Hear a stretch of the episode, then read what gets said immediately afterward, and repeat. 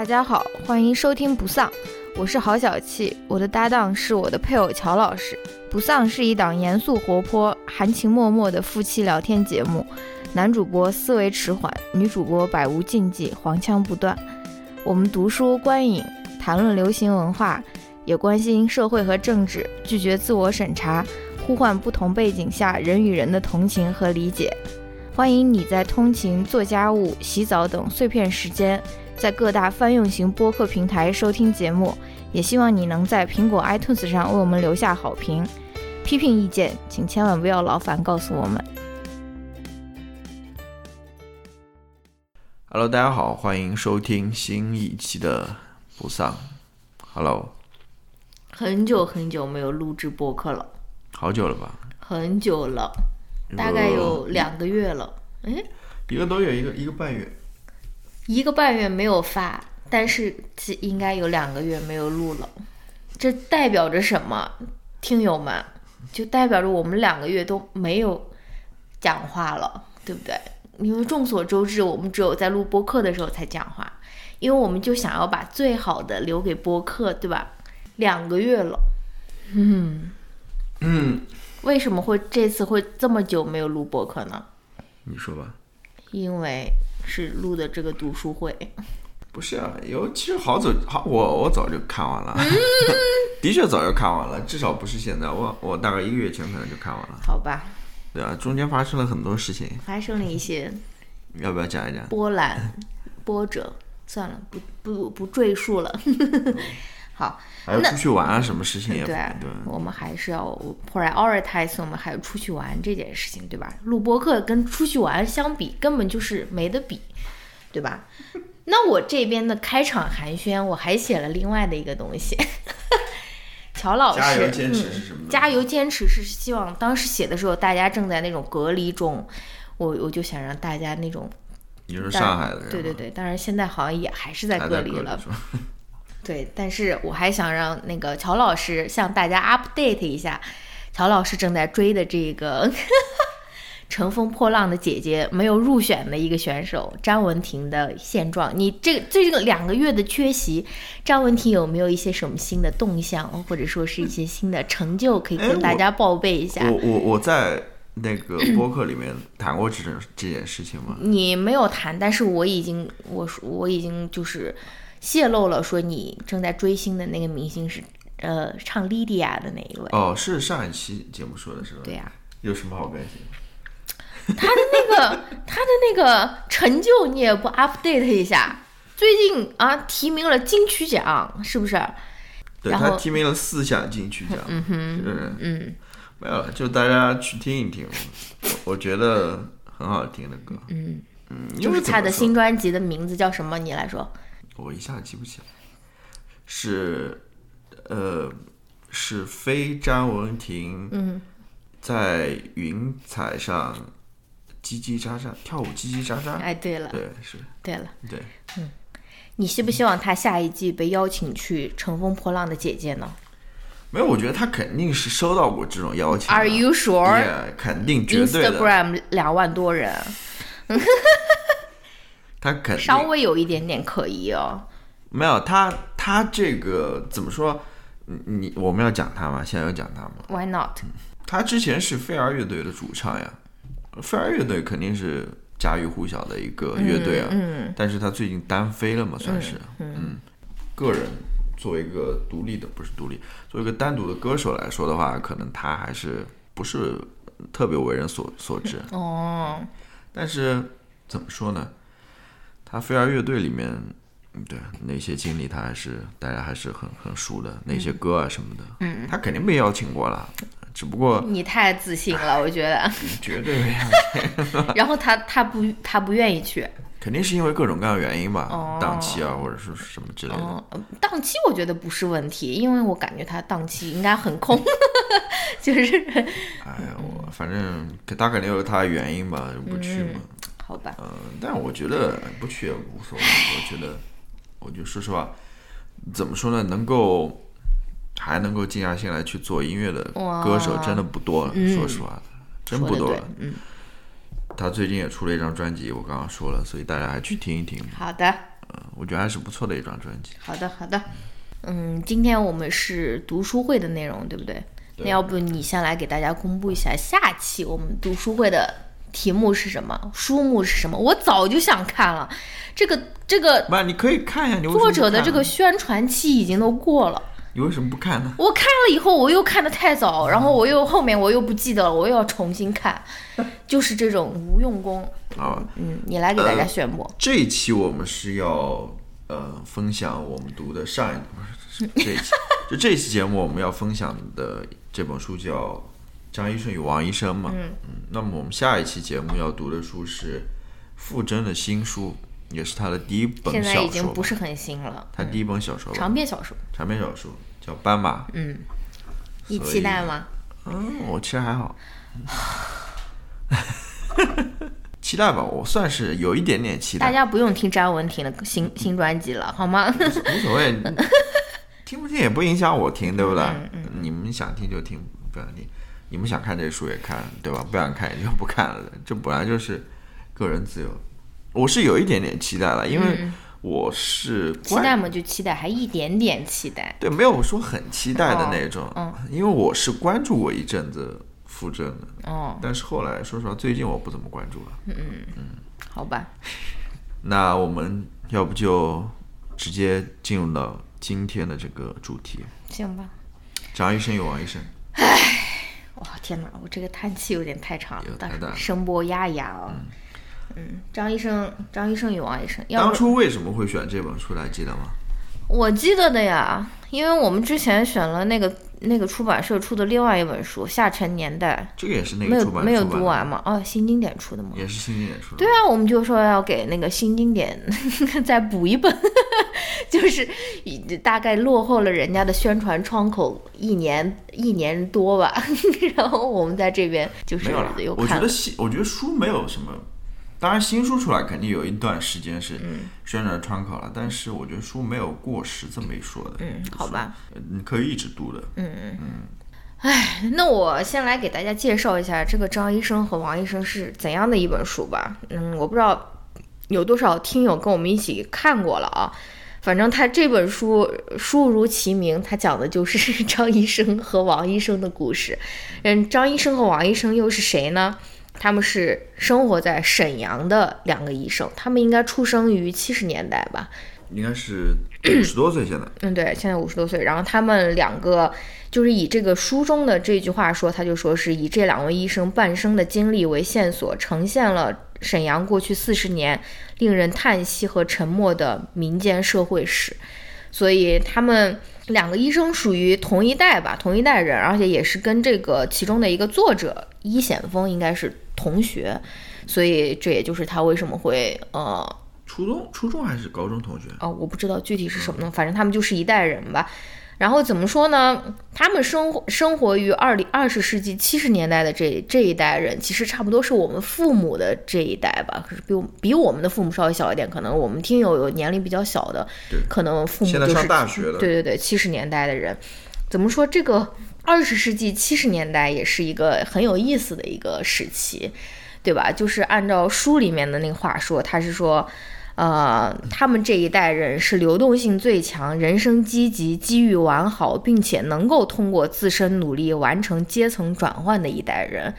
就是他们是怎么说？是吃到时代红利的一个人，一一代人吧。对，当然你要说呃，再往前推一点，六十年代也也能吃到，也能吃到，但是他们是没有经历什么呃运动啊，或者说那种哦，是的，是的，那种那种呃社会的动荡之类的。对对对对，他们等于说直接就是呃改革开放啊，不是改革开放，应该是文革结束了嘛，对吧？对。然后呢？但是他又说，但与此同时，这一代人还经历了旧企业衰落、社会剧烈转型、传统人际关系和社会关系的瓦解与再造，所以这是这一代人比较有特殊、特殊性的一些方面吧。然后，总之就是围绕着这两个医生来讲一讲他们两个各自的这个嗯故事。其实他们两个都是成功的，呃，进行了所谓的阶层跃升的一个。个例吧，对吧？所以他这个作者就觉得他们的事迹很有意思，就想要通过他们的事迹，以个人的事迹折射当时沈阳这个社会的这个变化，他起起码他是这样想的嘛，他是想要去这样做。然后这本书的作者有两个人，一个就是易显峰，另外一个是杨英。他们两个人也挺有意思，他们两个是那个嗯《好奇心日报》和小鸟文学的创始人。我不知道你知不知道《好奇心日报》？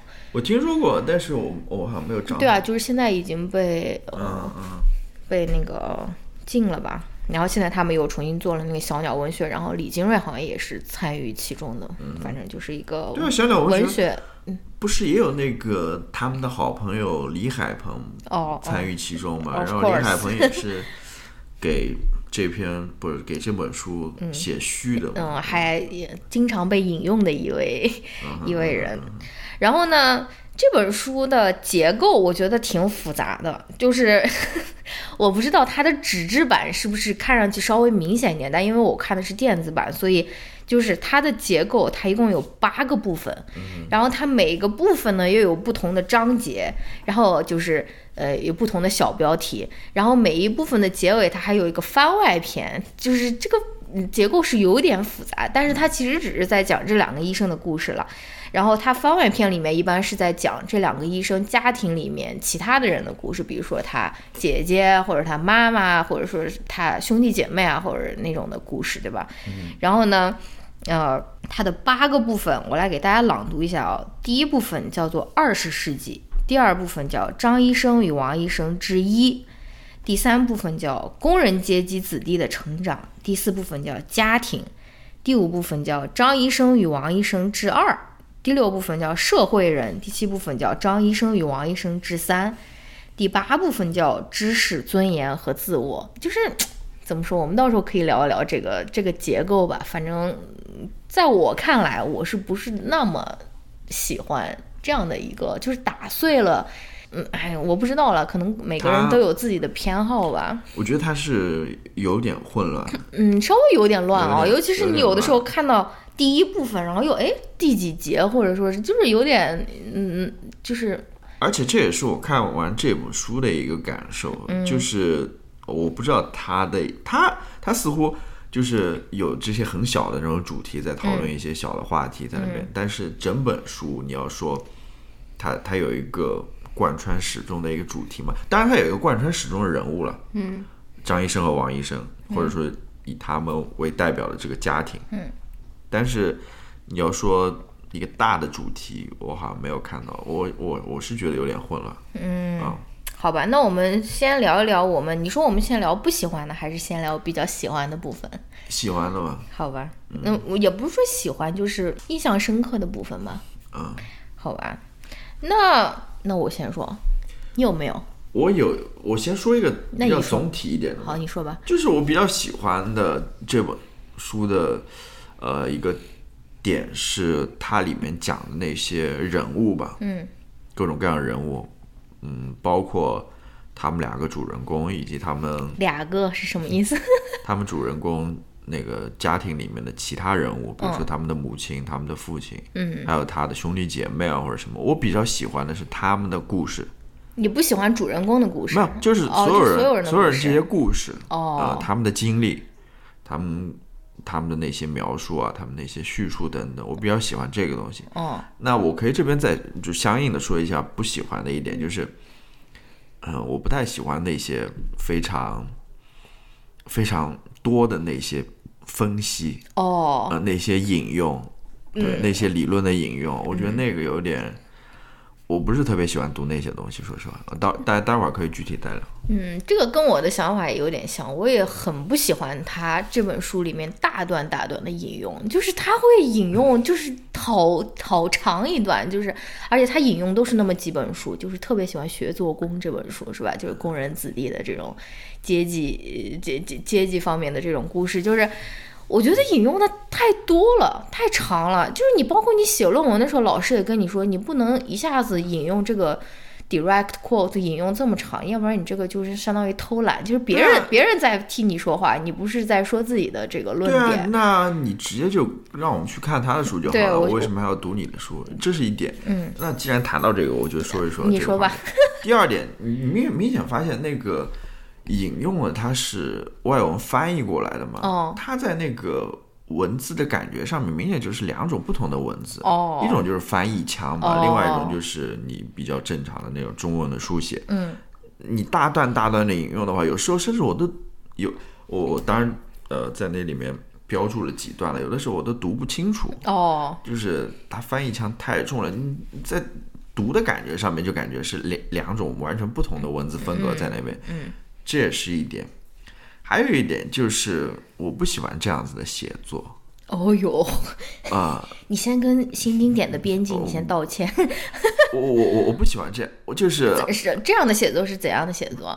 就是说我我这边有一个什么观点，然后我我哦我我到我到所谓的理论库里面找一个别的人的拿过来引用一下，哦。然后证明一下我这种观点。哦，这这个是我觉得是，嗯，这边再说一个我的感觉吧，就是他自己也在书的后记里面说到了，他说他这本书是一个四不像的一个作品。哦，他自嗯，这也是我对这本书的一个整体感受，哦就四不像，它到底是一个什么作品？它里面有那些描述技术类的，也有这种比较理论类的，还有自己的一些分析，嗯就是很杂糅，很就整体风格就不清楚的。嗯你要说为什么我不喜欢刚刚那种呃直接理论的那种引用哦？你这算是一种学术写作吗？好像也不是很严谨的这种学术写。嗯你学术写作，你你要引用理论的话，你肯定要做一个 literature review 吧，对吧？你这样子随手拿一个理论过来用，这是嗯，对，其实是没有任何没有任何说服力的，没错，吧也？是比较不好的一种学术写作。对对啊，然后嗯那那你是在那边，所以我我不知道你是在那边写，就就单写这个事情嘛，然后做做一个所谓的非虚构的那种写作嘛，好像也也不是，因为里面你有大段的这种嗯分析和和理论在当中，所以啊、我不知道了。我觉得这本书读上去特别像一篇长篇的人物报道，就是我觉得他如果能够把这个做成一个人物报道的话，应该是挺好看的。对，但是他把它撑成了一本书，而且，嗯、他就是就像我刚才说的，他是把两个人的那种故事，相当于是打碎了，就在那边分成很多个那种按照。嗯，不同的主题啊，或者说什么来分成了八个那个部分去讲，我就觉得稍微有一点太碎了。就是你读完以后，而且而且他这个张医生和王医生其实是一个化名，就是一个人是张医生，一个人是王医，他们其实不是真名，就是他们这个张和王。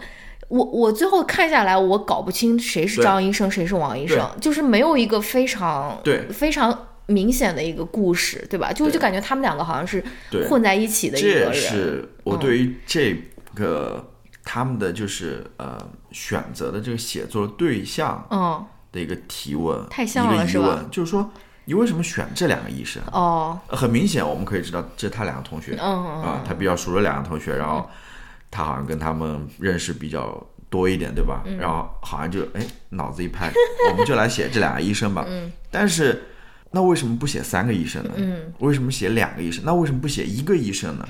而且你选的这两个医生，正如你所说，其实是很相似、很类似的。挺像的。对他们身上很多故事都是很像的。嗯，那为什么只只选两个呢？为什么不直接选一个就可以了呢？嗯为什么你不去再找一个跟他们 经验各方面其实有很大差距的这个人嗯来做一个对比？嗯，对吧？然后这个是很奇怪的一点，我觉得啊、如如果再回到前面的那个关于如何去写作这方面上面的话，你要做一个非常详细的、详尽的一个准确的一个比较客观、比较严谨的，对于说，呃，这个生活从从七十年代出生的这一代人，他们所经历的这个社会的跃迁，你如果要做一个一个一个比较综合性的、比较严谨的这么一个写作的话，嗯，我觉得你应该去采访很多人的，而不仅仅只是采访这两个医生。嗯你可能要采访很多人。当然，我要说一点了，你是不是觉得这个话题本身就很大呢？是的，是吧？嗯你要做这么大的一个话题，你要把整个话题全部写下来，你要去采访多少人，嗯对吧？这也是一个问题。所以我觉得，当然他自己也说了，他在说一部一个四不像的作品的时候，他说这算是我们开始练起来，但愿以后能有提高。嗯，这也是我的一个感受，就是他在我看来实际上是一个一个 draft，哦，嗯，哇，真的是一个 draft。我觉得你好毒舌哦，我觉得，我觉得他他有很多可以值得打磨，或者是、哇。呃删减，或者是想到想到我如果去交了一篇论文，然后这种中稿，然后就校对好了，然后我的老师跟我说，This is a draft。Oh my god！没有，我觉得他自己心里也清楚了，他自己都说了嘛，所以我不知道，我我可能还能说一些更 在你看来毒舌的话，我就不说了。我的妈呀！以后以后没有编剧会编辑会给我们记书了，反正也记不到。嗯，那那我还是想找补一下的啊，就是我我是觉得呃还是有一些比较嗯比较有意思的点，我觉得我们可以聊一聊，嗯，对吧？就是我这边列了有四点还是几点啊？四三点，三点，三点，三点。首先呢，这一点其实就是这本书的一个主题，就是关于社会这件事情。嗯，就是社会这件事情，就是我不知道大家清不清楚这个概念。我一说社会，你是一个很社会的人，我不知道这可能是北方的一个一个用语吧，就说你是个社会人儿，对吧？就是你好像很。嗯，怎么说呢？很老油，然后很在在对会来事，在这个官僚体系或者说在这个系统里面是如鱼得水的这样的一个呃这这样的一个状态吧。所以，我我觉得第一位呃就是第一个我想聊的就是关于这个社会这个事情，因为这个张医生和王医生他两个人其实都不是一个非常社会的人，就是他们是。社会人 wanna be，就是他们是非常想要成为这种很社会的人，但他们最终觉得自己不是这么社会的一个人，对吧？因为他们两个毕竟从小就是那种读书读得很好的，要不然他也不会能够上到那么好的医学院，对吧？最后成为医生，所以他们从小就有点是那种书呆子的那种形象，所以他们从小也会被人批评说。你这个人不够社会，或者说是不够会来事儿，对吧？而且我有可能在北方的社会，尤其是在东北的社会，这种人情世故，它可能是占更大的比重。就是说，嗯，你你在这个里面混，你要会来事儿，对吧？但同时你又不能说太会来事儿，你变成那种搞那种黑道的，或者说是搞那种。帮派的那种混混也不行，就是说你要在这个会来事儿中间，你要取得这样微妙的一个平衡，对吧？会做人，对啊，会做人，会来事，我就觉得这个挺有意思的。然后你如果说一个比较典型的这个书里面写的一个事件的话，就是这个王平医生的这个保送事件。就是我不知道你还记不记得，他本来是可以中考可以保送到某一个高中，结果到最后三炮里面就有人做了手脚，然后他就是被告知说，哎，你这个保送的名额占掉了，没有了，所以他要重新自己考试。但他由于他成绩很好，他最后还是取得了一个很好的成绩，但是大概从一个非常小的一个年纪开始，他就是觉得说。他不是在这个呃系统里面特别如鱼得水，或者说他不是那种会来事儿的、够社会的那种那种人，是不是？对，它里面还提到了一个，就是我不知道是王医生还是张医生他妈妈，嗯，当年报考高考那个志愿的时候，嗯，说好像从那边得到了什么消息，然后应该是王医生他妈妈吧。嗯，然后他们就顺利的报上什么医学院，嗯，因为医学院里面好像也有各种各样的哦，对，不同的那种班儿，呃，就不同的那种呃学制吧，分类，对对对，有什么本硕博啊之类的，对对对。然后他妈不知道从哪儿听到了什么消息，有什么高人的指点，然后等等，就是反正算是走对了一步棋吧，等于说对他以后的人生有一个积极的影响什么之类的，嗯。对，然后他在这边又说说，呃，我特意把这三个都列出来，是因为他们指向一个事实：那时可是一个稀缺社会，在稀缺社会里，合理利用资源，合理占有资源，这是王道，这叫吃得开。如果资源相对丰富，不那么稀缺，那么吃亏是福，可能还上得了台面；而如果资源稀缺，尤其是稀缺到只有零和博弈，那吃得开的人的生存能力就远大于对照组。我觉得，我不知道你从小是怎样的一个成长的一个环境和一个状态啊，但是我我假设不是或或者说我怀疑我们两个应该是差不多的。我们从小长大肯定也是被批评过，说你不够社会的这种人，对不对？就是这个这个事情是我非常熟悉的一种论调，就是嗯，尤其是你小的时候，你其实能够做的事情也并不多，但是我就经常被。我的长辈或者我的家长就说我不会做人啊，或者说是，呃，就是其实意思就是这个不够，不不够老油，不够圆滑，对吧？就是我这个也是我生活在这个中国社会里面的一个很大的一个负担，很大的一个思想负担。我就觉得说，啊，我好像不仅仅是要把自己的事情要做好，我还要在想说，我应该怎样去。把自己就是 present，就是让让领导或者说是让让占有资源的人，他能够看到我的付出，然后说是甚至说是通过一种其他的一种方式，能够获取到我想要的东西，或者说什么，反正这个也是我长久以来的一个苦恼，因为我就不是特别会会这种。社社会人的这种这种感觉，所以我觉得读到这边的时候还还挺。当然，我的学习成绩也不是说那么好了，我也不是那种书呆子，但是我也不够社会，可能这个就是我感到痛苦的原因吧。反正读到这边的时候，我觉得还挺挺有意思的。对啊，就是社会上有这么一套游戏规则嘛。对，嗯，你如果说遵守它的话，你可能会吃得很开。嗯，如果说你不遵守它的话，可能也不会，你你也不会说因此而什么怎么样吧，但是可能就很多方面就没有那些便利啊，或者资源或者什么之类的。那怎么说呢？就是我个人对于这些是有点厌恶的啦。嗯，所以我读这些东西的时候也是没有太大感受的。真的？因为怎么说呢？我根本就不想去了解这些东西，是不是啊？我我因为比较厌恶嘛，所以这些东西那种。包括下面要讲的什么男子气概这类东西，我也不是特别感兴趣。哦，所以，我怎么说呢？然后作者又喜欢在这边很喜欢分析这些东西，然后把它理出个一二三啊那种，就是，所以我我读这些东西的时候，说实话，我是读的比较痛苦的。哦，嗯，我是不喜欢这些东西的。嗯，但是。正如我所说，我那那就是你是一个就是觉得自己就是退出这场游戏的这个人，不像我，我是那种就是很痛苦，就是我又想要参与，但是我又无法参与进去，你知道吗？我又渴望成为一个社会人，但是我又知道我的可能真的不能够成为一个社会人，所以你不像你，你就是直接就是那种退出，或者说是那种，对吧？没有啦，就是也不是说退出，你不可能完全或者彻底退出了。怎么说呢？就是对这个不是特别在意吧？哦，嗯。那对，所以，我我其实说实话，我个人比较感兴趣的是后面一些他讲的那些个人的故事。哦，嗯，我我其实觉得，如果说要是我的话，我就跟你之前所说的，我会深挖这些人的故事。哦，呃，我会就是 就仅仅去讲这些人的故事，我会带很少的分析和那些理论在里面。我觉得里面有些人的故事是很有意思的。嗯。呃，但是但是我不知道为什么作者没有很深挖进去。我我觉得里面可能有一部分原因在于什么？他们还是熟人。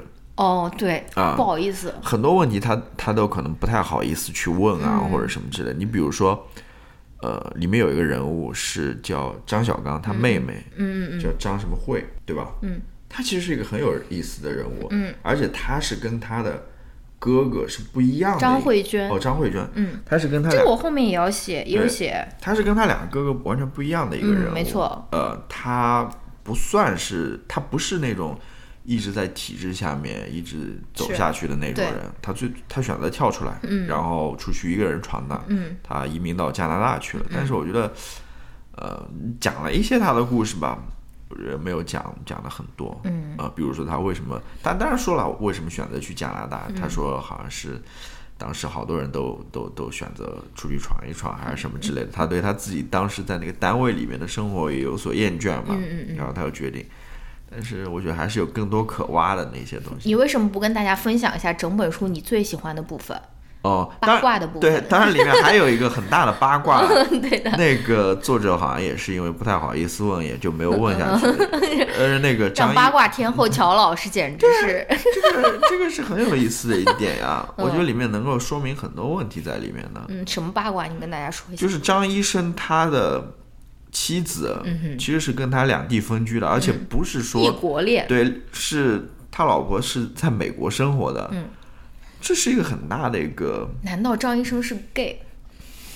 对他对于那些东西，呃，情情爱爱方面好像也比较木讷，是不是？是的所以就是这里有很多遐想在里面。我觉得这些东西反而是 很有意思的。嗯，比如说关于这一代人的情与爱，嗯，是吧？他们怎么看待爱情？他们怎么看待这些情感的东西？我觉得这个是可以好好的挖掘一下的。我觉得。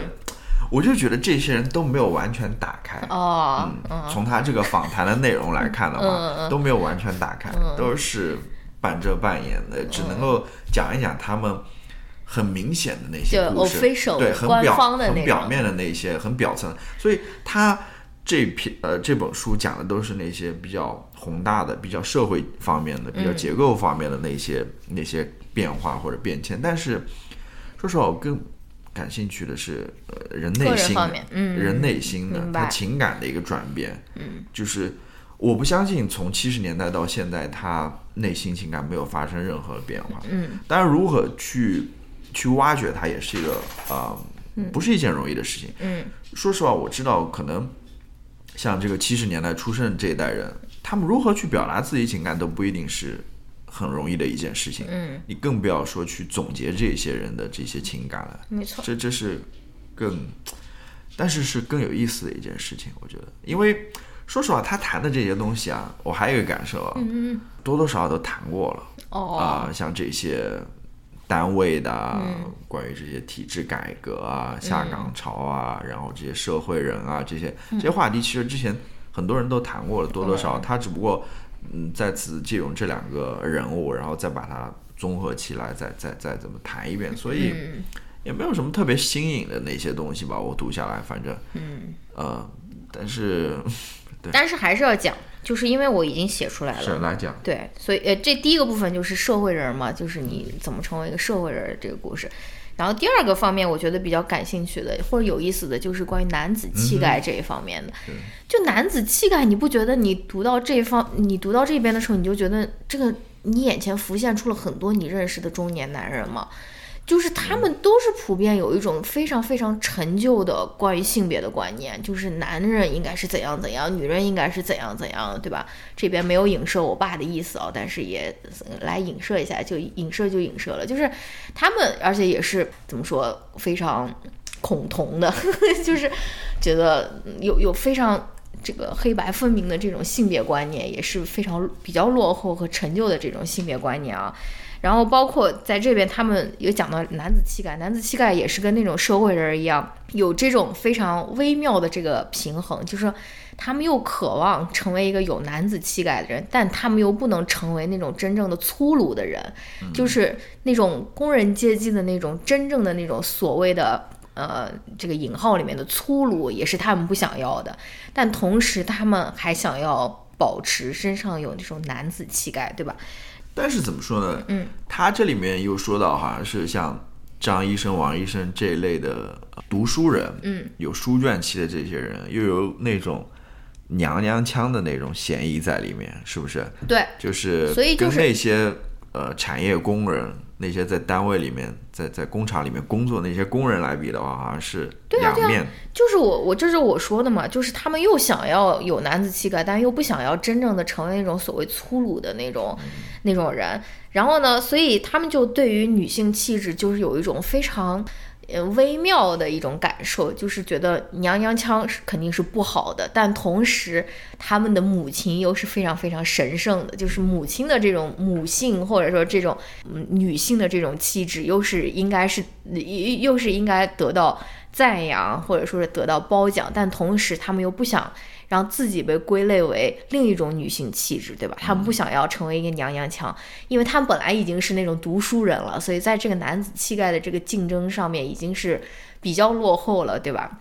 所以我觉得这有一个挺有意思的就是，呃，王医生他有两个公式，我不知道你记不记得，就是王医生说，娘娘腔是什么？娘娘腔等于坐办公室的男人，等于学文科的男人。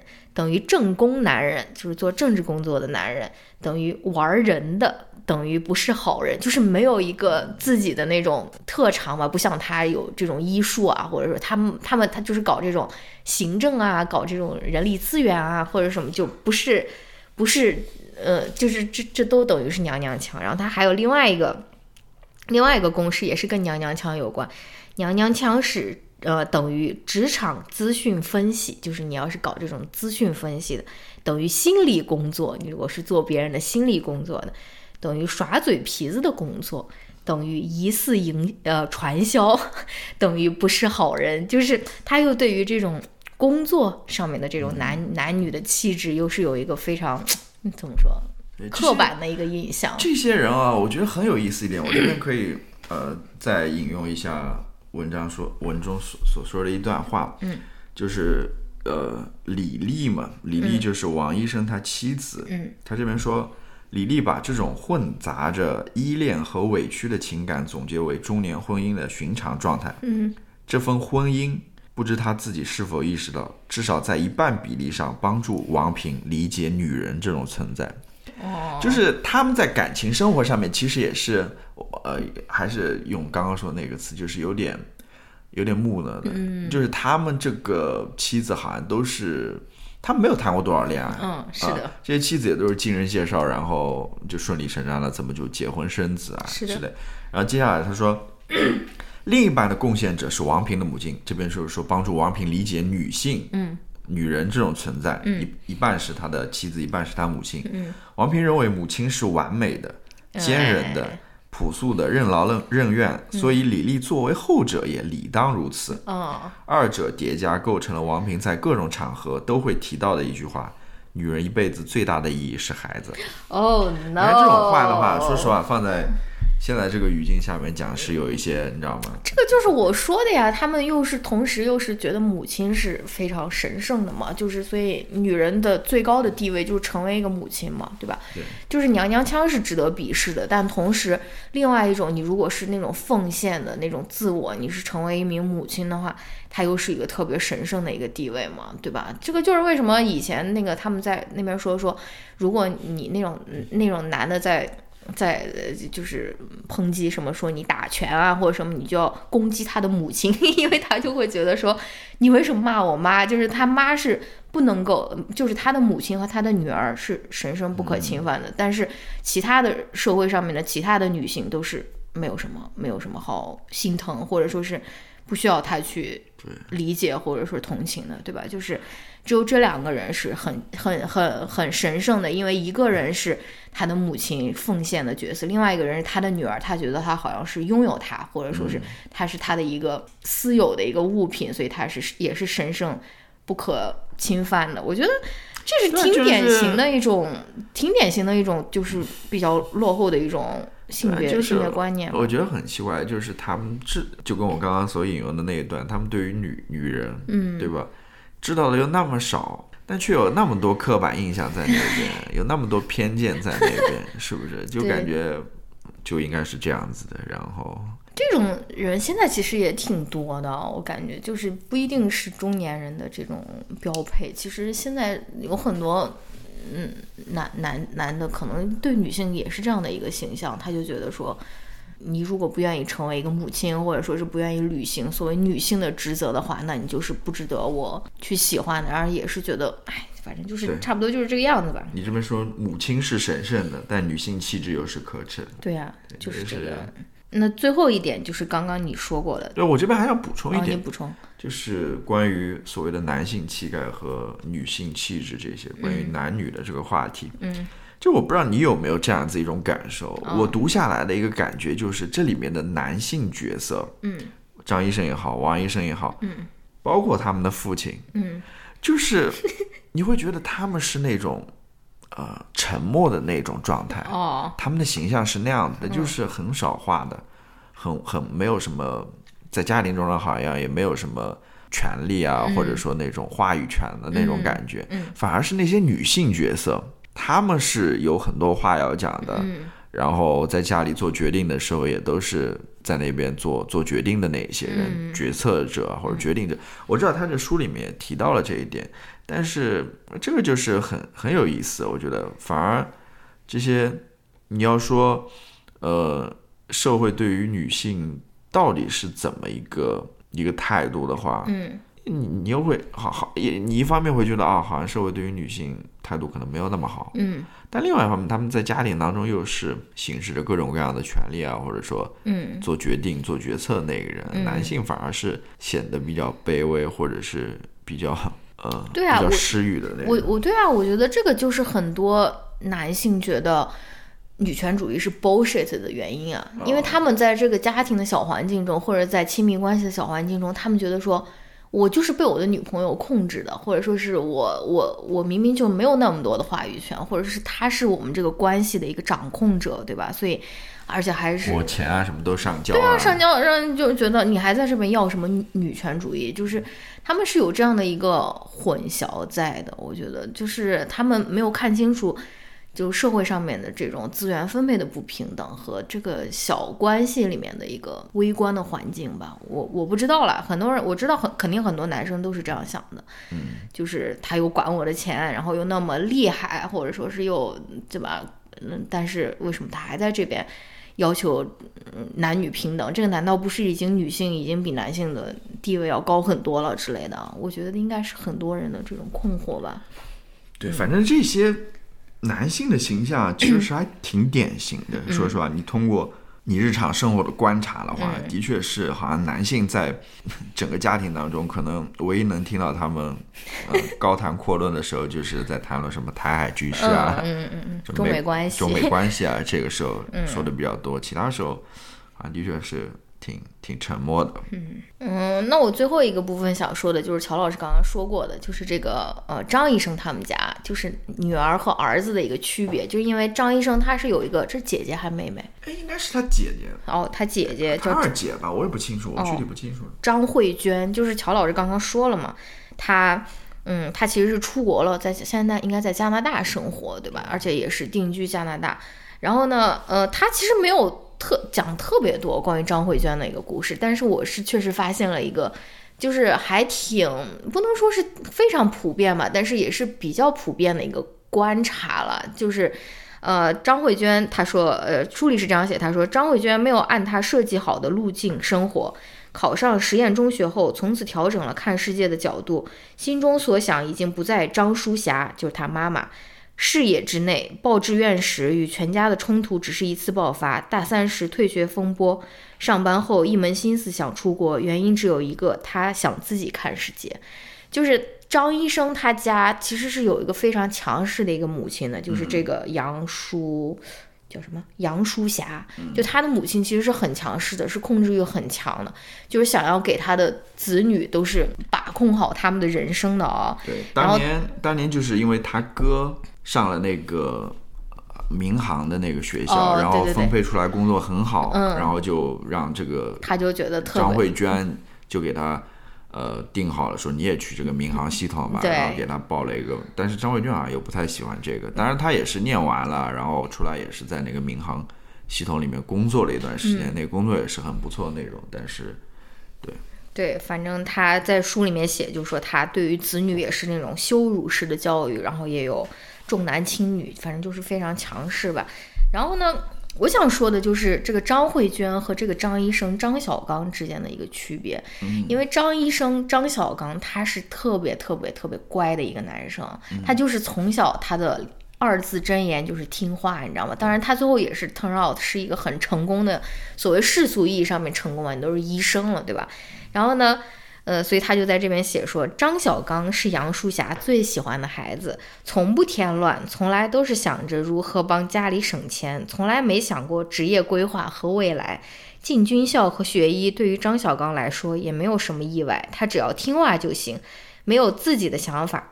若干个小事，听话之间就被做了选择，凑成一起，形成一个不可改变的、不可逆的大事。然后他说，过了好久，张小刚才会意识到自己对“规划”这个词的陌生。他在从医路上走得非常顺利，这得益于他的聪明好学，也得益于他工作之后二十几年时间里医学领域的迅速发展和医疗事业的扩张。在这个巨大的红利期里，一个勤勉、聪明、有上进心的人，自然会得到一个相当不错的回报。就是他跟他的那个姐姐，张慧娟是很不一样的人，她姐姐就是一个很刺头、很叛逆的这样的一个形象，她就是要忤逆家里面的这个意愿，她就是要自己出去要看世界。但张小刚就不是，他就是按部就班，他就是该怎么做就怎么做，最后也成功了，对吧？但是就像这本这这个这个作者说的一样，他其实他的成功。其实是有很大的吃到了这个时代的这个红利嘛，医疗事业的这个发展啊，或者说什么，就是我就在想这里面有没有一个所谓的性别的一个因素？就是我我我觉得你如果是一个，嗯，怎么说顺性别的一个异性恋的一个直男，你在一个父权制的社会里面，你真的就只要按部就班的你往下面做，就是你会得到一个很不错的一个回报的，就是你会觉得说啊。这些资源啊，或者说什么这些好处，就是向着你的呀，对吧？就像张小刚一样，为什么张慧娟她一定要出国呢？这也是我一个普遍的观察，就是如果女生如果出国了的话，她会更倾向于就不要回去嘛，就是或者因因因为你，对吧？你赶快 back me up 一下，就是我觉得这里面是有性别的因素的，就是你你你如果能够在国内。就非常顺风顺水的，就是吃到红利，就过上一个特别好的一个生活。你为什么想要去出国？就是你为什么还不想回来呢？对吧？对，就是我不知道，我我可能记得不太清楚，因为他对于张慧娟的情况也没有说的很清楚。嗯嗯。当年他为什么要出国？嗯。而且据我所知，他的。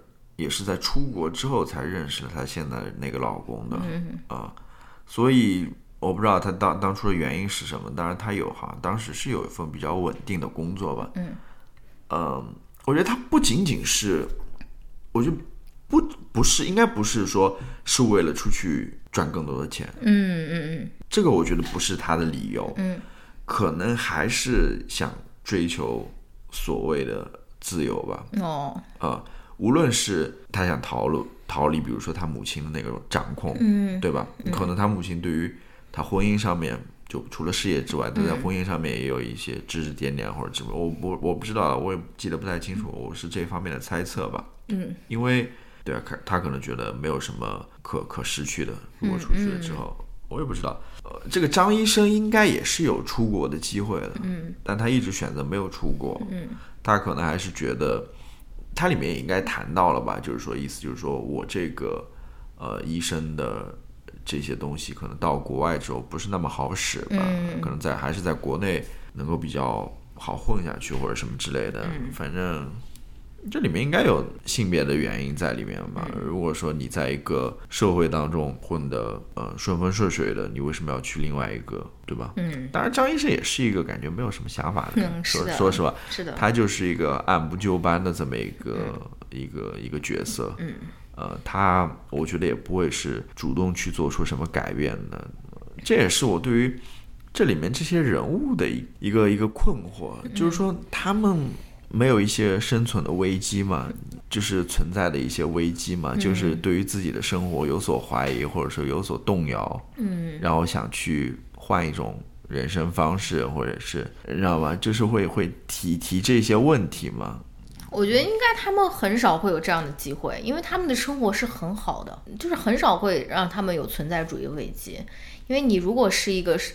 嗯，所谓的社社会中的这种世俗的这种成功者的话，你你你可能会有危机，就是别人赚的钱比我多，或者怎样去赚更多的钱这种方面，但是它不会涉及到一个存在主义的，就是怀疑我现在的人生的这种方向，或者说我为什么生活在这边的这种危机，可能就是如何更好变得更社会，或者说是能够。获得更多资源，他们可能有这方面的担忧或者烦恼。可能是这是文科生的烦恼吧。对的，对的，所以就是娘娘腔的人的烦恼。对啊，他们这种对吧？对。哎，里面我记得有一点，就是好像他们也说到读书这件事情，好像里面没有人读书的，除了那个李丽吧，就是王医生他他那个老婆。但是他好像也发现读书没有什么意思的那种感觉，就是。是的确，不读书的话，可能不读书就没有烦恼，没有烦恼。是的，嗯，读书会带来很多烦恼的。文科生的这种自寻烦恼，真的是，真的是，本来就可以好好过得挺好的，非要在这边想东想西。那你还有什么想说的吗？好像这期我觉得差不多吧。好吧，嗯，我觉得感兴趣的还是可以去看一下。嗯，我非常对这书你也可以对吧？跳着看嘛，你想哪边看了不舒服，你就就跳着看，然后哪边想看了就多看一点。嗯，对，我想说，我我觉得这本书跟我们马上要读的下一本书应该是截然相反的两两本书，一本是高屋建瓴的这种，另外一本可能是比较细腻的。女性视角的一本书吧，所以还是希望大家跟我们一起读我们下一次读书会的书，好吧？对，我觉得对这本书，对我前面要批评的也都批评过了，所以我就不说了。好吧？嗯，那要不今天就这样？你这边最后一个问题，你说。So what？讲了两个阶层跃迁的故事，这是什么意思？这个就是我的另外一个批评了。我是觉得，当然这个不能怪这本书没有讲 So what 的问题了，就是可能如果讲了，就就就就出版不了了吧。我是觉得，对你就是怀疑它里面可能有一些东西是因为，比如说。呃，审查方面的原因，他不能写的太详细，或者说，嗯，也也不是，我是觉得说他这个，嗯，他他如果想要通过个人反映社会的话，但他没有他没有写到很多社会社会层面的对于个人的影响，或者说什么，就是这个房间里面大象好像没有说。就是它是就是怎么说呢？它是一个很大的一个话题。对啊，就是什么？就是你要你要把它写写透了、写清楚了，不是一件容易的事。我知道，或者说不太可能。我知道，就是你如果想要，嗯，首先躲避审查的雷达，然后又又把这件事情写清楚了，确实不是一个很很很。如果你不去真正的反思这个社会不平等造成的。原因啊，或者说是这个资源分配不均，它背后到底是什么原因？为什么会有这样的这种嗯教育资源的不平等，或者说是整个全国社会资源的不平等？那肯定就发表不出来了，对不对？而且你可能也没有没有办法做做这样的调查，对吧？所以这个也就是就是我的这个 so what 了。对，嗯，我想最后总结一下，就是我想试去试图去探讨一个问题，嗯。就是说，如果说他们这一代人，嗯，七十年代出生的这一代人，如果说是呃比较幸运的这么一代，就是收获了这些呃时代发展的红利，然后顺利完成这种阶层的这种跃迁呢，嗯，如果说从这方面来讲，他们是呃获利的一代，他们是幸运的一代，那你有没有觉得他们从另外一个方面来讲，非常保守的一代，是比较失落的一代？就是我觉得他们，我当然这个是。是非常大言不惭的一个一个一个猜测啊，或者说一个总结啊。就我觉得他们是在个人探索方面是比较失落的一代，嗯，就是他们似乎没有去很好的，你知道吗？因为像这里面的这些主人公，都是按部就班的，嗯，他们对于个人的兴趣、个人的志愿，嗯。个人的理想各方面似乎没有去做什么探索，呃，就是什么是最好的，当下最好的，什么是最最最稳定的，最能够赚钱的，他们就从事这样的工作。嗯，那我要提出，而而且都是别人给你的这些指示。你说，那我要提出一个尖锐的问题了。那我们这一代人呢？我觉得越来越糟了呀。就是现在，你觉得大家有变得更？现在不是也是？当然，当然，每代人当中不是说整个这一代人就是这样子。嗯，是的，是的。里面肯定还是，比如说像那个张慧娟，嗯，这样子的人，嗯，他会去进行一个个人探索，对吧？当然，我想说的是，可能我们这个，呃，这一代人，或者比我们更年轻的这一代人，嗯。我觉得他们，至少我的感受啊，我觉得他们是更愿意去去去进行个人这个探索的。这些人，他们也有更多的选择了吧？相对，因为这个书里面也讲到那个王医生的他的女儿嘛，嗯，呃，他父母好像其实没有给他太多的那种压力啊，或者什么之，都是说你想去做什么就可以去做什么，或者什么之类的。虽然。对于个人探索这方面，如何去定义，如何去去去，那个是另外一回事情了。嗯嗯，但是怎么说呢？就我觉得他们那代人可能缺少一些这些东西，因为我在对他们的描述或者他们的个人讲述当中，没有看到很多这种东西在里面。嗯嗯，好吧，明白了。好吧，那大家有有兴趣的话，可以去读读这本书，对吧？如果没兴趣的话，就一起跟我们一起读下一期那本书，好吧？嗯，嗯希望我们下一期的节目不会再这么长时间再与大家见面哦。我还要说一件事情，嗯，我开了一个那个 Telegram 的 channel，大家可以来关注啊。如果大家听到这边的话，我开 Telegram channel 就是那种想要分享什么就分享什么，就是自拍啊，什么都是可以分享在那边的。但是你没有办法跟我给我留言，或者说是。呃，可以有那种非常小的互动，但是没有留言的机制，所以我非常喜欢。就是我就是往里面倾倒一些我的那种，嗯，看到的或者说是想到的一些思想的一些废料，然后你就是对，好，大家这个我的 Telegram 呢放到 Show Notes 里啊。好的，太多要 plug，大家听没听我的另外一个博客？四月疯狂更新。五月也快要更新了，不知道和这一期，呃，哪一个先更新？好吧，唉，好吧，我没有什么要 plug，因为你没有什么对。input，对，嗯，好吧，是，那就这样了，我们要马上要出去玩了，好。吧，祝我们玩的开心，好吧，拜拜，嗯，拜拜。